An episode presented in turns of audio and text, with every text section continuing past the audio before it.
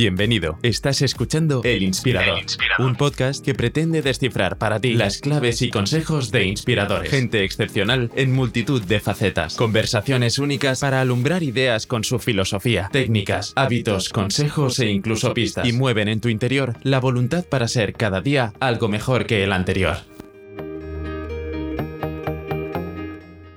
En el podcast de hoy hablamos con Guillermo Altares, un reconocido periodista, al que admiro por sus análisis, erudición, su ingente cultura literaria pasión por los libros, el cine, los viajes y Europa. Guillermo es editorialista en El País, fue redactor jefe de Internacional y de los suplementos Ideas y Babelia.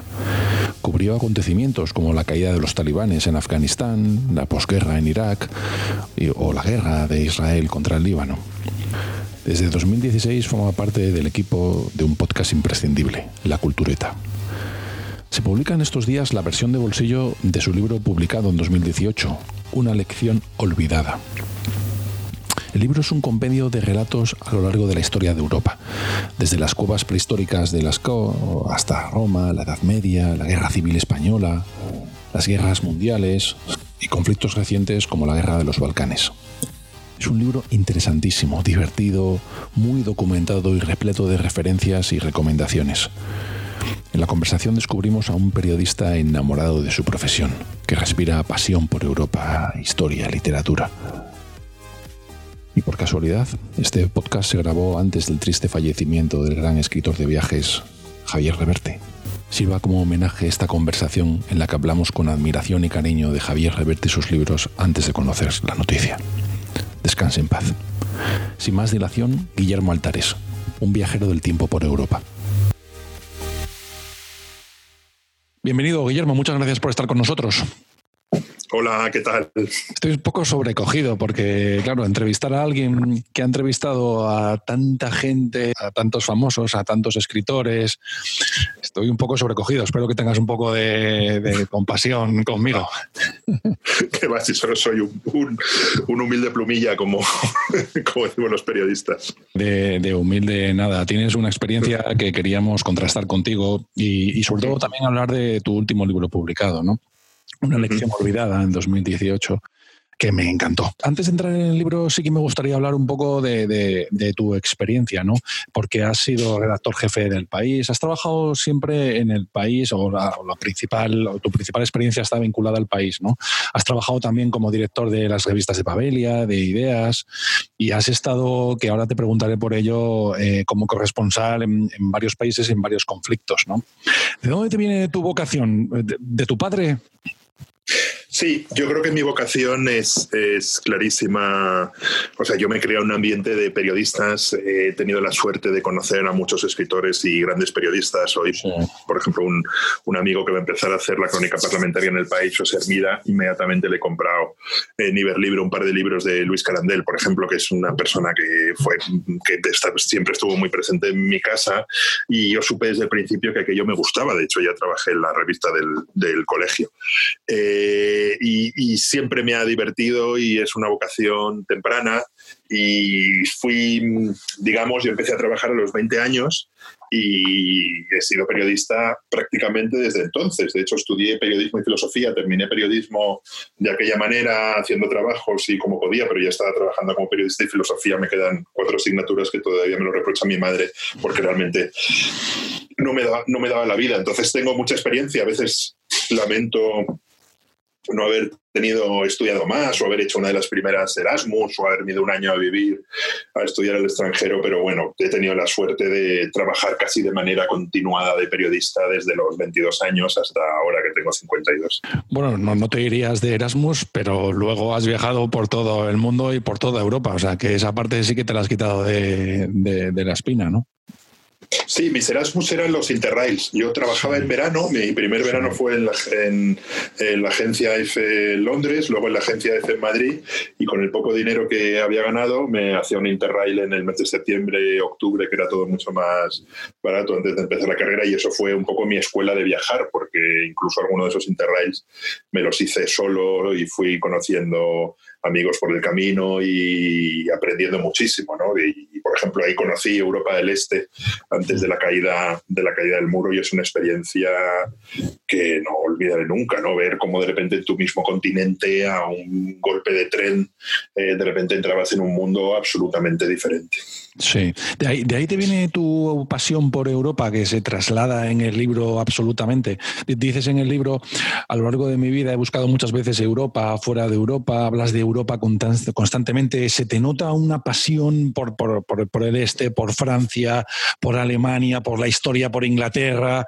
de ahí te viene yo creo que incluso es antes. primero, si me dejas hacer un poco de publicidad, justo el libro acaba de salir en, bolsillo hace nada. Ah, sí, ah, muy bien. No, yo tengo la primera edición. Ah, muy bien, la, edición de bolsillo que me hace mucha ilusión, dos años después de salir, ha salido en bolsillo. No, yo creo que mi vocación por Europa es, es anterior. Yo estudié, tuve la suerte de estudiar en el liceo francés, eh, viajé muy pronto a Francia, viajé pronto a Francia con mis padres. Eh, me acuerdo un viaje que hice por Italia cuando voy a tener 12, 13 años con ellos, que, que me encantó. Y yo creo que desde que tengo uso de razón siempre me ha gustado Europa, ¿no? Tú piensas que yo pertenezco a una generación que tiene pocos recuerdos del franquismo, pero sí los tiene, porque yo nací en el año 68, pero que sí tiene recuerdos claros de que había un mundo mucho más libre, con muchas más cosas, eh, mucho más abierto al, otro lado de los, de los Pirineos, ¿no? Claro. Y, y, esa pasión por Europa también me lleva a ser a una cierta pasión por lo que algunos llaman despectivamente el régimen del 78, que a mí no me parece nada despectivo, porque claro, yo soy uno de los últimos testigos de lo que ha cambiado este país. O sea, mi generación ha visto cambiar este país. Y yo me acuerdo el primer viaje que hicimos de muy niños fue a Holanda, donde vimos la casa de Ana Frank y desde entonces me queda mi obsesión por el holocausto. Pero también recuerdo que nos alucinaba que en, que en, Holanda hubiese latas de bebidas que en España no había. Y eso debía ser el año 74 o 75. O sea, que es que es antes de ayer, ¿no? Sí. Y y eso... Estoy de acuerdo contigo con el cambio generacional, porque yo soy del 78, justo 10 años después, pero claro, yo nací en el año de, la Constitución, ¿no? Y yo siempre he vivido dentro de esa normalidad. A mí no me sorprende que en Holanda haya... Sin embargo, vosotros sí que podéis notar esa, ese, esa transición, sí que la habéis vivido, sí, sí. Decías que nosotros hemos vivido esa transición, ¿no? Claro, que, y, sin embargo, mi generación, yo soy 10 años más joven, justo del 78. Y, y, es verdad que yo, yo lo he vivido dentro de la normalidad, pero vosotros sí que habéis vivido esa comparación, además de muy jóvenes, porque ya nuestros padres era, era diferente, ¿no? Pero vosotros sí que habéis vivido ese cambio. Eh, o sea, yo he vivido ese cambio. Ese asombro, ese asombro. Y he vivido ese cambio, he vivido esa explosión de libertad, he vivido una Europa en la que, como te contaba, en el año 86 87, eh, que fue la primera vez que fui a la República Checa, entonces era, era Checoslovaquia, uno cogía un tren y cruzaba el telón de acero y de repente aparecía en un mundo donde no existía la libertad y yo venía de un mundo con libertad.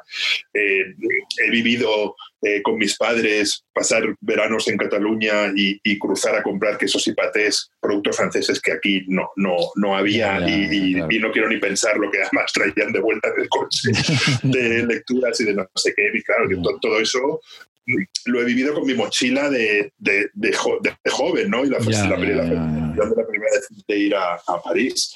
Entonces, eh, Claro, o sea, eh, yo pertenezco a una generación que todavía sabe que vivir en un mundo libre no está ganado. Sí, efectivamente. No, es gratis, no, no te lo, o sea, lo tienes que Sí, efectivamente. Sí, sí, efectivamente. El libro es extraordinario, Guillermo. Muchas eh, gracias, haces, un, haces un repaso de la Europa eligiendo además momentos particulares. Consigues plasmar ese amor por Europa, eh, por, el viaje en sí, con muchísimos detalles y además cada sitio con una perspectiva particular, ¿no? Eh, pero sobre todo por la ingente cantidad de referencias que tienes a libros, a ensayos, a películas, a música. Eh, cuando viajas llevas un diario, porque es, increíble la cantidad de referencias que tienes en cada párrafo. No, no, no, me arrepiento. ¿Cómo has recuperado entonces El diario tengo, o sea, tengo una memoria cataclísmica. Si quedo contigo para darte un disco, es muy posible que me olvide el disco en casa aunque ya no se queda para dar discos, pero en un mundo pretérito, cuando quedabas con los amigos para volver un disco, la posibilidad de que te dejas el, disco en casa era muy elevada. En cambio, para los libros, para los viajes, tengo una memoria prodigiosa. Y luego me ayudaron las crónicas y luego sí, hay una parte de los viajes que ya están realizados, es proceso para el libro y ahí sí tomé notas y, ahí sí que estuve un poco, digamos, ahí sí sabía que iba a tener que escribir de eso, ¿no? Lo que sí aprendí muy pronto, y eso se lo debo también a, amigos de mis padres, sobre todo a, Luis Carandel, que se le recuerda como cronista, como cronista parlamentario, pero fue un inmenso reportero, de hecho fue corresponsal en Japón y hablaba japonés eh, cuando se iba todavía a Japón y fue a Japón en barco y, fue corresponsal en Egipto, y a Manu Leguineche, que también me ayudó mucho cuando empecé, que los dos me dijeron, lee, lee. O sea, y yo es lo que soy profesor en el máster de periodismo del país y también le digo a mis, a mis alumnos, lee, lee, o sea, documentaros. Y, y, siempre he tenido claro que para viajar hay que, hay que documentarse mucho, ¿no? Y soy un viejo lector de literatura de viajes y también descubres que los grandes autores de literatura de viajes, no sé, uno que ahora me gusta menos, pero me influyó muchísimo, Robert Kaplan, siempre plantea sus viajes como con desafíos, ¿no? Quiero ir a, la, no sé dónde, y entonces yo decía, bueno, pues yo quiero ir, eh, eh, digamos que eran cosas más pequeñas, ¿no? Pero quiero ir a la casa natal de Isaac Dinesen, porque ya tenía en la cabeza que quería contar la comuna a través de su maravillosa novela del Festín de Babet, ¿no? Y para eso sí, sí, o sea, tengo, para otras cosas no, pero para eso reconozco que tengo memoria. Pues está, está dotado muchísimo. De, entre todas las referencias del libro, a, mí hay una que particularmente me has descubierto y que, que te agradezco. ¿no? Eh, es cuando hablas del libro de James Rohn de Seneca y Nerón. Yo, soy un fan del estoicismo, aunque esa palabra no tenga mucho sentido, ¿no? o sea, un poco incongruencia. Y por tanto también de Seneca. Y yo, yo, yo, era conocedor de que Seneca había vivido una vida algo incongruente con sus escritos, pero, pero no tenía esa perspectiva que me ha dado el libro de que realmente realmente eh, se benefició todo lo que pudo de la relación que tenía con Nerón. Eh, me, ha encantado el libro y la, y la referencia. Es, un libro maravilloso que no está traducido al castellano y es una pena que no esté traducido al castellano. Ahora que me lo dices, haber sido el coñazo algún autor, algún amigo editor, porque realmente es un libro que merecería, merecería la pena traducirse. Y me alegra el estoicismo porque yo estudié filosofía en la facultad, como te contaba, y, en, el liceo francés, que era muy importante, ¿no? porque yo estudié letras, y me acuerdo que leí en el liceo todavía las Meditaciones de Marco Aurelio, que es un libro que me acompañaba desde entonces, y luego con Celia Morós, una maravillosa profesora de, filosofía de la Complutense, que es una de mis maestras de la vida, nos dio un, maravilloso seminario de todo el año sobre el estoicismo. Nos dijo, ah, mira, podéis hacer examen o hacéis este seminario y estamos cuatro meses hablando del, estoicismo.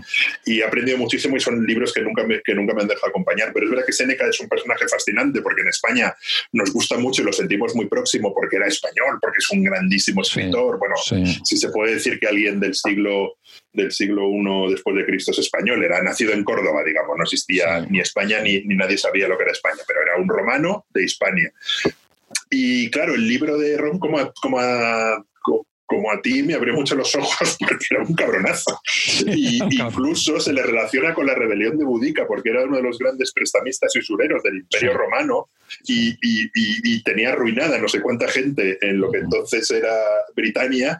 Y parte de la rebelión de Boudica se puede explicar por, por los préstamos de Seneca. Pero bueno, en cualquier caso es, es, un personaje fascinante porque a la vez esto, hay toda una reflexión sobre el poder en ese libro, ¿no? sobre si uno puede estar cerca de un poder maligno como como, Nerón y salir indemne, claro.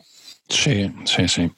Em, en el libro, yo quería hablar un poco contigo del horror y preguntarte, porque en el libro, bueno, pues haces una descripción de cuando llega a Kosovo, dices, al día siguiente el descubrimiento de una fosa, cuando la excavación estaba terminada y comenzaban las autopsias. Eh, dos cosas resultan imposibles de olvidar, el olor y las mujeres, se supone viudas caminando. En cuanto al olor, el hedor de la muerte de una fosa común se queda adherido a la memoria es un párrafo duro, ¿no? Eh, y, el horror aparece en el libro. Lógicamente, al hablar de Europa, pues aparece el holocausto, aparece alguna de las batallas más sangrientas. Y, yo que te sigo, que te llevo leyendo y escuchando ya varios años, sé que, eres un, un, entendido, un experto y que te has documentado mucho.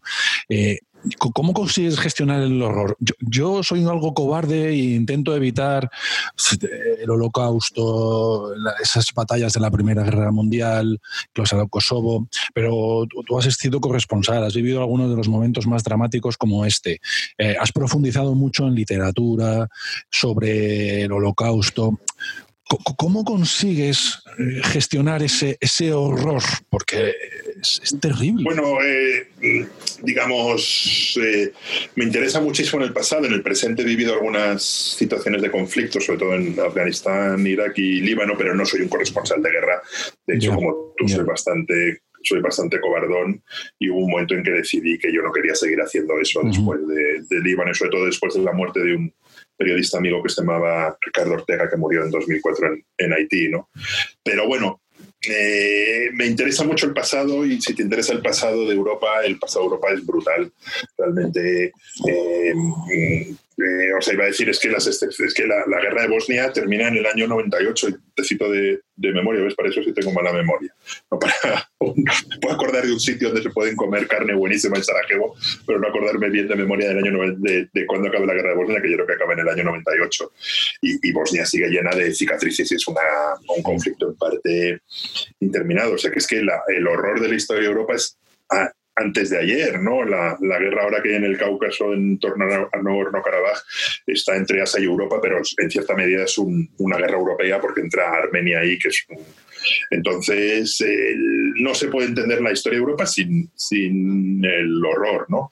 Y yo creo que en cierta manera hay que hay que estudiarlo. Yo he estado dos veces en Auschwitz y la segunda vez que estuve estuve mucho tiempo porque me invitaron a un viaje, justo Auschwitz invitó, el Memorial de Auschwitz invitó un viaje a periodistas de todo el mundo interesados en el holocausto y hice un gran reportaje sobre cómo conservar Auschwitz, ¿no? que es un gran problema apasionante porque es un problema moral, ¿no? ¿Qué haces? O sea, lo tienes que conservar exactamente como estaba cuando los, los, eh, rusos entraron, pero para conservarlo como estaba tienes que tocarlo un poquitín. Y tiene una cosa que resume el, el enorme problema de la conservación de Auschwitz, que es qué haces con el pelo humano, ¿no? Eh, lo, lo, entierra según el rito judío, pero también había polacos, entonces lo, no, saben qué hacer y al final lo, van a dejar en las grandes vitrinas donde está hasta que desaparezca. no lo van a tratar, lo van a dejar ahí que, al, cabo de los años desaparezca y se convierta en, en polvo después de años de discusión. O quizás una generación que tenga todavía los complejos más olvidados. Sí. O sea, a mí, por ejemplo, con Auschwitz, eh, cuando hubo en el fútbol italiano de estos jóvenes neonazis que se dedican a decir barbaridades, me encantó que los llevasen a Auschwitz, ¿no?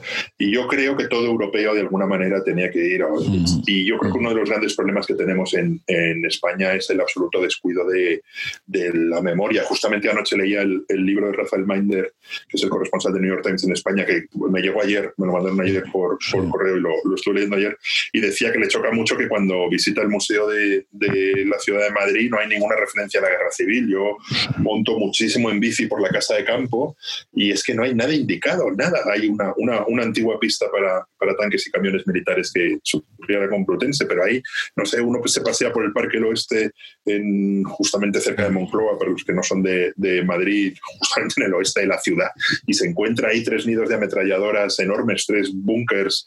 Eh, si tú hablas en el libro de que tu padre, lo, tu padre se refería a que el precio que habíamos pagado es la desmemoria. Sí, es, la desmemoria, ¿no? Pero ya, o sea, eh, por lo menos pongo usted carteles. O sea, explíquelo. Si no, eh, estos son los búnkers de, estos son nidos de ametralladoras nacionales, el frente estaba aquí, ponga usted un cartel. O sea, realmente enseñemos a las, a las, a las nuevas generaciones que Madrid fue una ciudad en, guerra en el, en el año 36 y el 39 y de nuevo que la paz es una cosa que hay que construir día a día, por la que hay que luchar que no la pueden dar por adquirida, ¿no? Y entonces Madrid está lleno de, pruebas de que la paz no es algo gratis.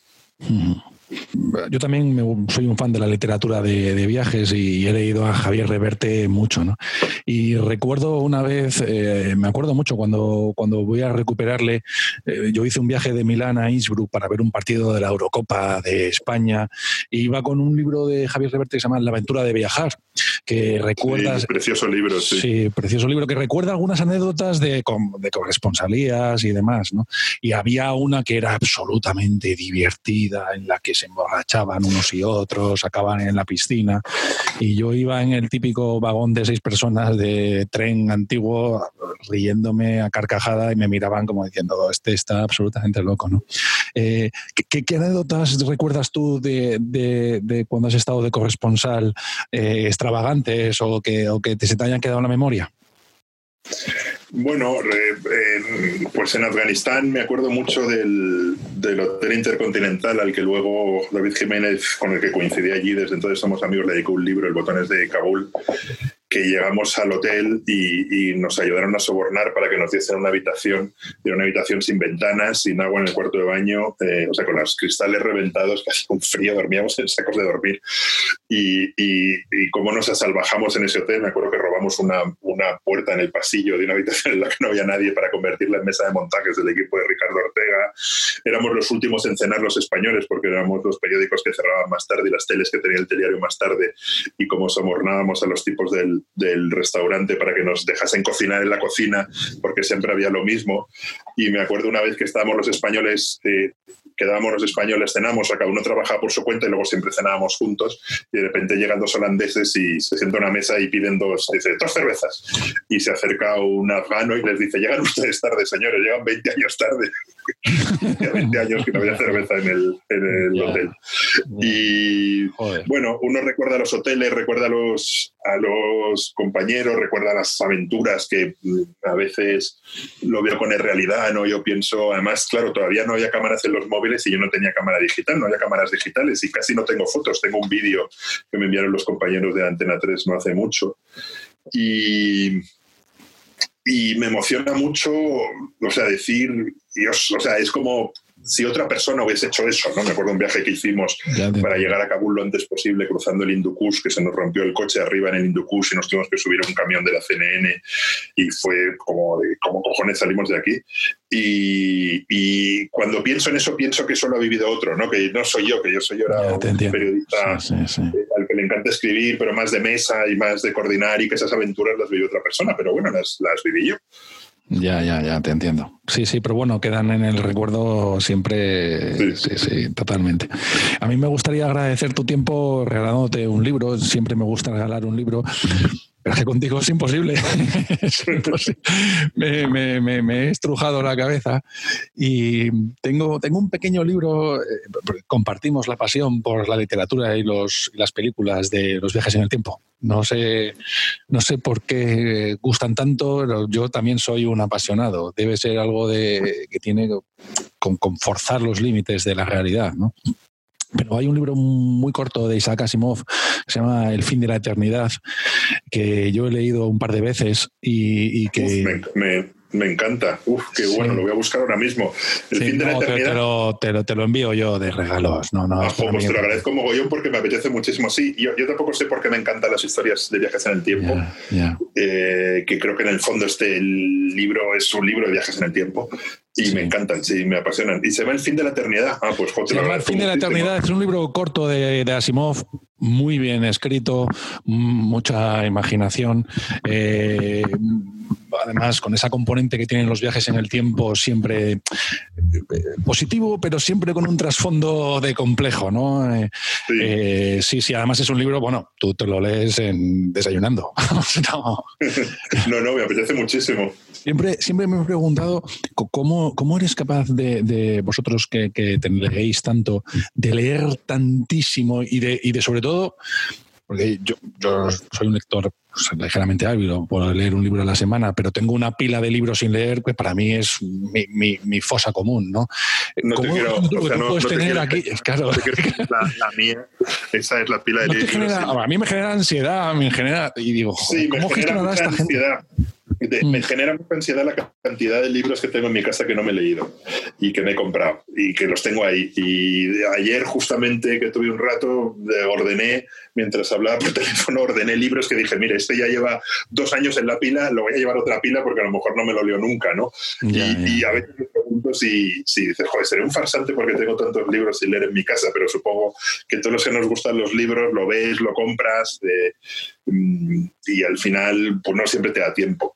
Y, yo, bueno, leo bastante y luego sí tengo una cierta habilidad para saber encontrar en los libros. O sea, sí, tengo una cierta habilidad para encontrar libros que tengan información que me pueden interesar para mis proyectos, para eso. Soy, en eso soy, soy soy bastante hábil, supongo que es la costumbre de... ¿Los subrayas, los anotas? Eh. Sí, los anoto al final. Los anoto al final para acordarme. Sí, el lápiz siempre, que es una tontería, porque luego nunca he borrado un lápiz, pero bueno, los anoto al final el lápiz.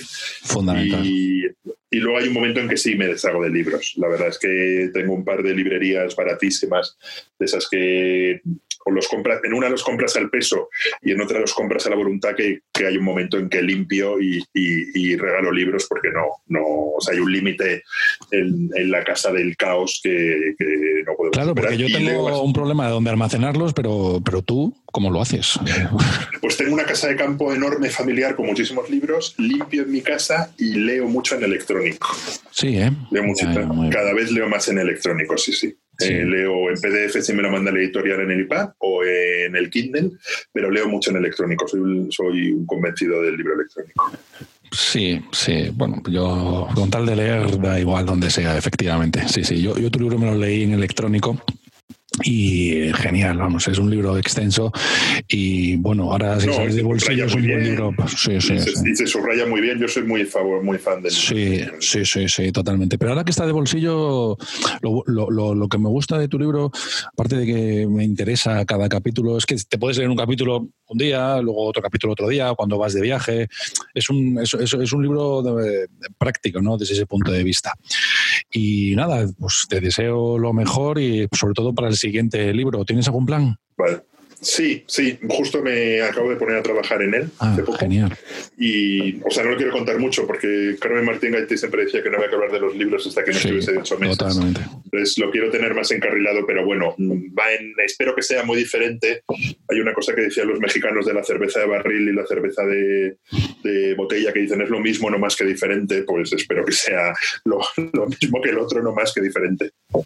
Yo lo espero, lo espero con ganas, porque creo que, te lo digo, no, no, con confianza, que no nos une, ¿no? Pero dentro de esa cabeza hay mucho, mucho material para libros y tienes que escribir mucho más de lo que has hecho. Así es que te animo para que, para que sigas. Vale. Sí, sí, sí. Pues muchísimas gracias, Álvaro. Muy bien, ha sido un placer. Muchas gracias por tu tiempo, Guillermo. vale. gracias. Hasta luego. Muy bien, Guillermo. Chao, adiós. Chao.